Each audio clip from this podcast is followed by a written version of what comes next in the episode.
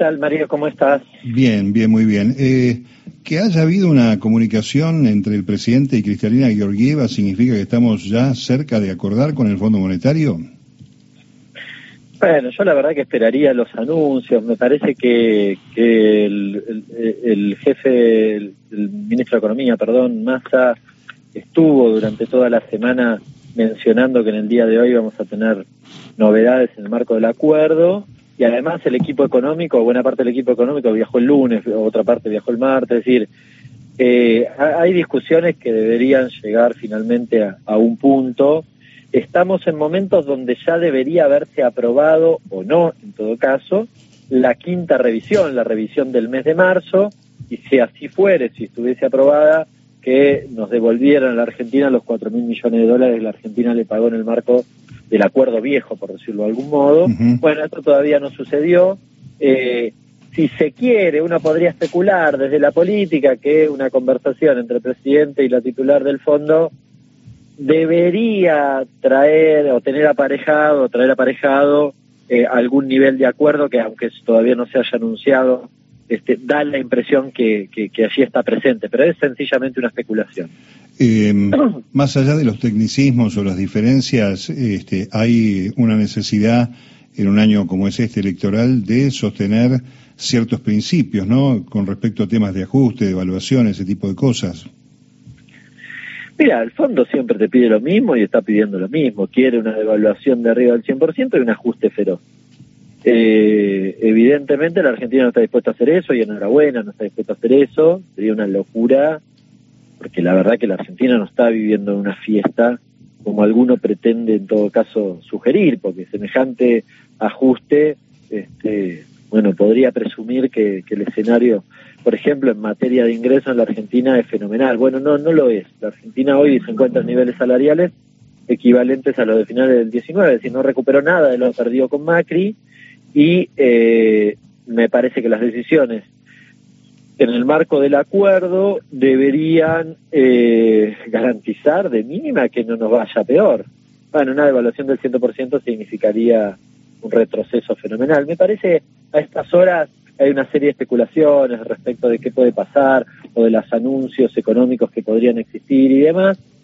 Entiendo que todos ellos van en el sentido justamente de, no afectar el bolsillo de los argentinos y las argentinas, cosa que me parece muy correcto.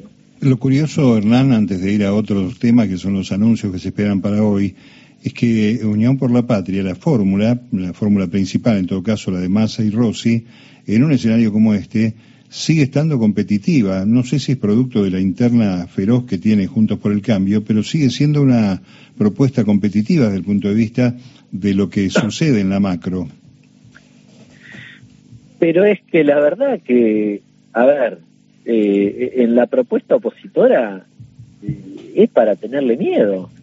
Así es sencillo, la gente, el común de la gente es consciente de lo que han hecho, pero además no hay que proyectar demasiado, hay que ver este, lo, lo mismo que proponen ahora. Y si te proponen, a ver, eh, Bullrich propone una devaluación, arrancar con una devaluación, eh, la reta, que supuestamente es el más moderado, hace unos días eh, detalló cuál sería su plan para bajar la inflación y dijo, bueno, tenemos que sacar el cepo en, menos de un año. Ah, sí, perfecto. ¿Y los dólares dónde están? Con lo cual, la contracara de eso es una devaluación fenomenal, plantea reducción de impuestos y cierre del déficit.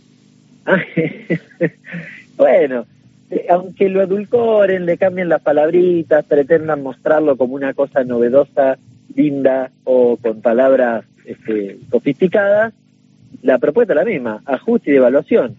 No dista nada de lo que plantea el fondo, es más, la verdad que si uno quisiera especular este, más en el plano de lo político, con la subjetividad del caso, pero finalmente pensar por qué el fondo se ha, se ha puesto en una postura tan, tan estricta con la Argentina, sabiendo de que todo esto no es porque ha hecho mal las cosas, según los propios criterios del propio organismo, sino que es el efecto de la sequía.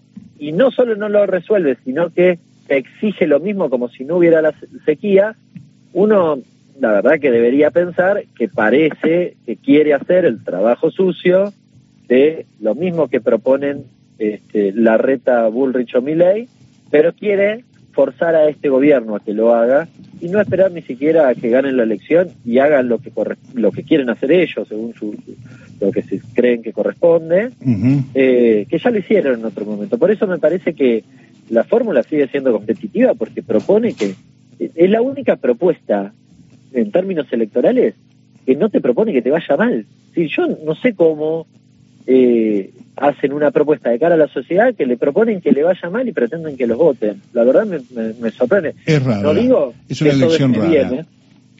Es una elección rara desde ese lugar, ¿no? Porque además están diciendo la verdad, a diferencia de 2015, y la verdad es crudísima, dolorosa. Sí, bueno, la verdad es, que la, verdad relativa de, este espacio es que a nosotros nos vaya mal, a los laburantes nos vaya mal. Porque nos están planteando, a ver, recién sugería o decía, eh, la reta propone eh, eliminar el déficit y reducir impuestos. ¿Por qué no lo hace al revés? ¿Por qué no lo hace al revés? ¿Por qué no propone eliminar el déficit pero sostener el aporte extraordinario de las grandes fortunas?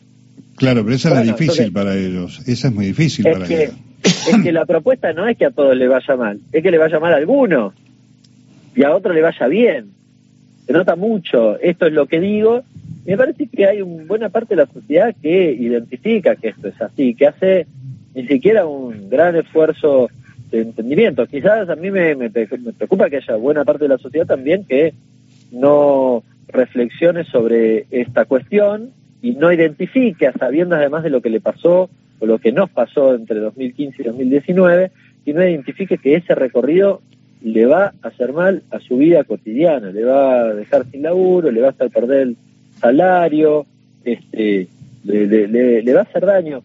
Yo, eh, en general, cuando pienso en los procesos electorales, siempre me parece más interesante pensarlo por la positiva, es decir, qué propone un espacio y qué propone otro. Ahora, la verdad que la propuesta de la oposición es francamente este, para, para temer, me parece que de este lado, en todo caso, desde las propuestas nacionales populares, eh, bueno, hay que explicitar con claridad qué queremos hacer con el Fondo Monetario Internacional. ¿no? Parte de este debate es el debate que estamos teniendo en este momento, pero digo, eso, bueno, ¿qué queremos? ¿Que el, organismo nos discipline o queremos tener independencia en materia de decisiones económicas? ¿Cómo hacemos para recuperar el poder adquisitivo perdido, que creo que es la deuda pendiente o la cuenta pendiente este, de este gobierno? Bueno, parece que hay que, ser claro en esas propuestas, ¿no? Para, para y, creo que el ministro de Economía, yo lo veo como positivo que el ministro de Economía sea candidato, porque eh, obliga a hacer esta tarea, a decir qué voy a hacer en materia económica, y me parece muy positivo eso. Y la continuidad. Bueno, eh, hoy se esperan anuncios, dólar agro, este, también ya se anunció anticipo de ganancias a las empresas más importantes. Ese detalle tiene que ver con esto que acabas de explicar. Mira, eh, todavía veremos los anuncios que hay hoy a, la tarde, ¿no? En principio hay tres cuestiones. Una que tiene que ver con eh, anticipo de ganancias para atender en parte la caída de la recaudación eh, producto de la, de, la sequía.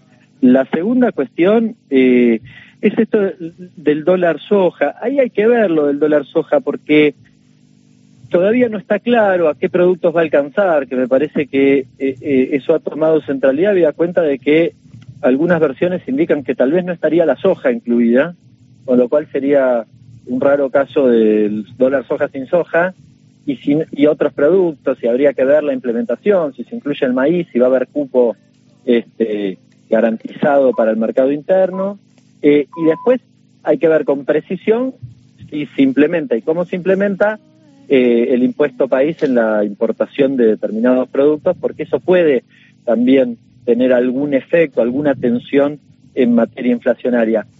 Eh, con, con, cierta relatividad, mira, hace un ratito este, estaba buscando una nota que leí hoy a la mañana del diario Clarín, que dice devaluación de facto. Cada vez más precios se fijan por la cotización del dólar libre. Si efectivamente Clarín tiene razón, esto que estoy diciendo, es decir, el impuesto país no tendría efecto sobre los precios. Tal cual. Bien, yo creo que igual después se avivan lo mismo y aumentan, ¿no? Pero, este, bueno, Si nos atuviésemos a lo que este, sentencia Clarín, no debería pasar. Hernán, como siempre, gracias por aclararnos estos temas. ¿eh? Abrazo grande. Chao, abrazo. Hernán Letcher es el director del Centro de Economía Política Argentina.